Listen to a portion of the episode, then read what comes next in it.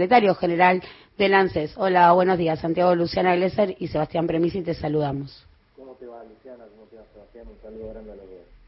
Santiago, ¿cómo te va? Eh, bueno, el, el, año pasado, cuando se implementó el, el, IFE, saltó el número de la informalidad laboral, estamos hablando del AMBA, casi dos millones de personas, incluso un millón de, de receptores de la UH. Eh, este bono para un millón de personas, según lo que anunció Fernanda Roberta, eh, ¿va, ¿va, a alcanzar o ya están pensando en, en, la posibilidad de ampliarse? Pensemos que hay provincias que empiezan a adherir a las medidas de, del gobierno nacional. Bueno, sí, por ahora esto es un, un refuerzo a, a, la a, la decisión de, de, del presidente Alberto Fernández de declarar la emergencia sanitaria en, en, en el AMBA y bueno, el, eh, obviamente aquellas provincias que se, se, adhieran al decreto y que toman la, misma definición, se irá también tomando la, la, misma medida. Eh, se, se, dará el mismo refuerzo para aquellas provincias que adopten las mismas medidas eh, sanitarias que se tomaron en el, en el AMBA. Así que eso sí está pensado y el organismo está obviamente eh, está en condiciones para, para rápidamente ya eh, aquellas provincias que declaren la emergencia sanitaria y, y tome la misma definición que en el AMBA como el presidente Alberto Fernández, eh, se dará el mismo refuerzo. Y eso está obviamente en carpeta. Santiago, mucho se cuestionó el tema de que no estuviese contemplado en el presupuesto 2021 ningún tipo de ayuda no frente o para paliar eh, la profundización, de la crisis que se está viviendo ahora, no esta segunda ola que más que ola, como definió el gobernador de la provincia de Buenos Aires, es un tsunami. Y allí la tensión no entre el discurso fiscalista que se sostiene desde el Ministerio de Economía y quizá la necesidad real. La pregunta es, ¿esta guita de dónde sale? No, no, esa, esa plata sale del Tesoro Nacional, como sale, como sale toda la plata, eh, por, por ejemplo, cuando se paga jubilaciones, pensiones, asignaciones al por hijo, sale plata del Tesoro, del Tesoro Nacional. Obviamente hay plata que viene automáticamente a ANSES porque tiene que ver con aportes y contribuciones y además ciertos impuestos que se coparticipan con el organismo, como el 11% de, de, del IVA pero eh, cuando necesitamos alguna cuestión extraordinaria, como este, este refuerzo de 15 mil pesos, la plata sale del, del, del, tesoro del tesoro nacional.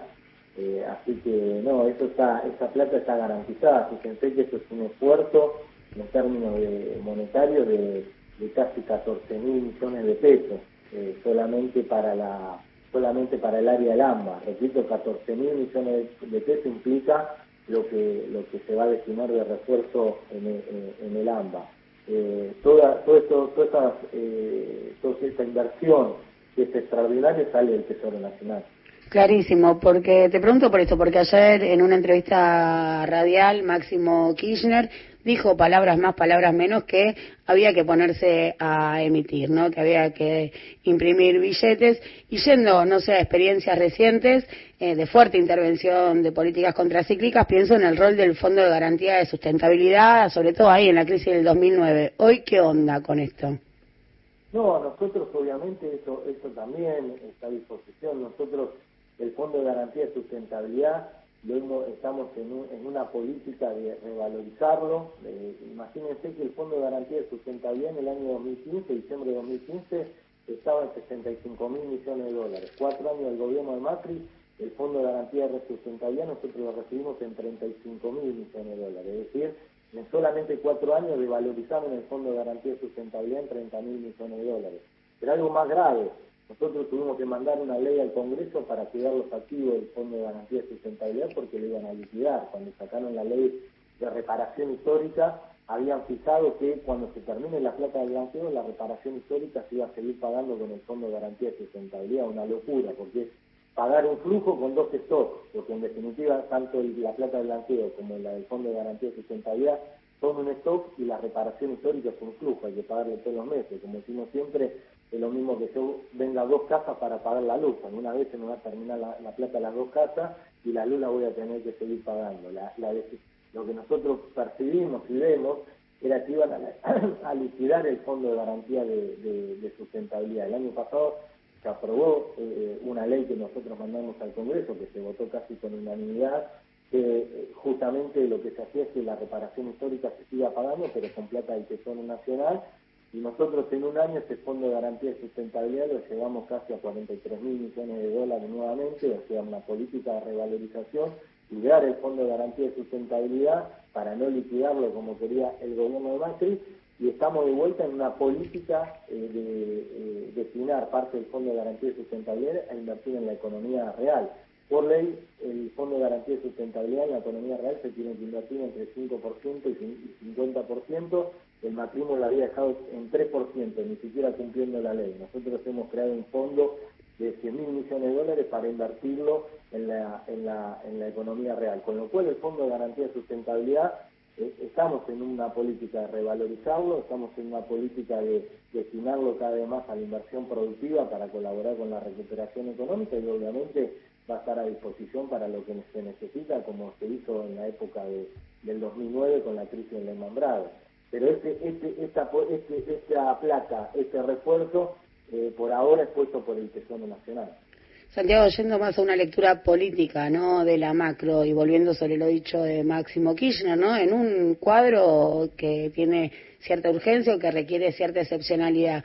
Hay que ir a por la emisión, hay que inyectar, hay que impulsar la demanda, el Estado tiene que tener un rol activo poniéndola o dado las presiones, ¿no? Del marco financiero internacional y el tema de deuda externa, es preferible priorizar esto del orden de las cuentas públicas y esto del discurso fiscalista? No, yo creo que, a ver, yo creo que eh, el gobierno nacional todo y, también el ministro de Economía sabe que estamos en una eh, situación extraordinaria, en una coyuntura excepcional, donde además hemos recibido una, una herencia eh, muy difícil. Ya sin pandemia la economía argentina en el año diciembre de 2019 estaba en una situación compleja, compleja por el nivel de, endeudamiento que, nos, que dejó el gobierno de Macri, eh, no solo con los acreedores privados, sino con lo que está negociando ahora el ministro Guzmán de 44 mil millones de, dólares con el Fondo Monetario Internacional, compleja la situación social, compleja la, la, actividad económica. Solamente sin la pandemia estábamos en una situación compleja. Con la pandemia, obviamente, esto lo, agrava. El año pasado, digo, la inversión pública que hizo el Estado Nacional en IFE, en ATP, eh, en bono salud, en, en todas las políticas eh, para amortiguar los efectos económicos y sociales de la crisis, la verdad que eh, hubo, coincidencia en todo el, el, gabinete nacional, en, en todo el gobierno.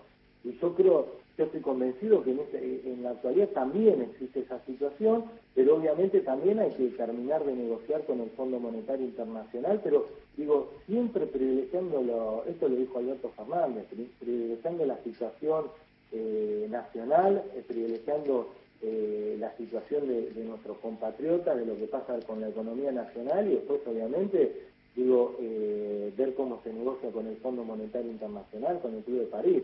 Yo digo, todo el gabinete nacional y, principalmente el presidente de la nación, que es eh, lo más importante, tienen claro que hay que privilegiar la situación nacional y después, y después ver cómo, cómo se cierra con el Fondo Monetario Internacional, con el Club de París, Digo, pero tampoco esa situación es menor porque obviamente nuestra economía requiere de dólares eh, para, para poder crecer, para poder eh, aumentar el consumo, para sostener la expansión económica y obviamente hay esos dólares y lo digo en, en, eso central el tema de los dólares renegociar la deuda con el Fondo Monetario Internacional. Pero todo el gabinete y el presidente de la Nación tiene claro que eh, primero está la situación de nuestros compatriotas la economía nacional, con lo cual toda eh, la plata y el esfuerzo económico que sea necesario para amortiguar los efectos de esta pandemia, el gobierno nacional ha demostrado el año pasado que lo va a invertir, porque lo hizo. Muchísimas gracias, Santiago, por tu tiempo.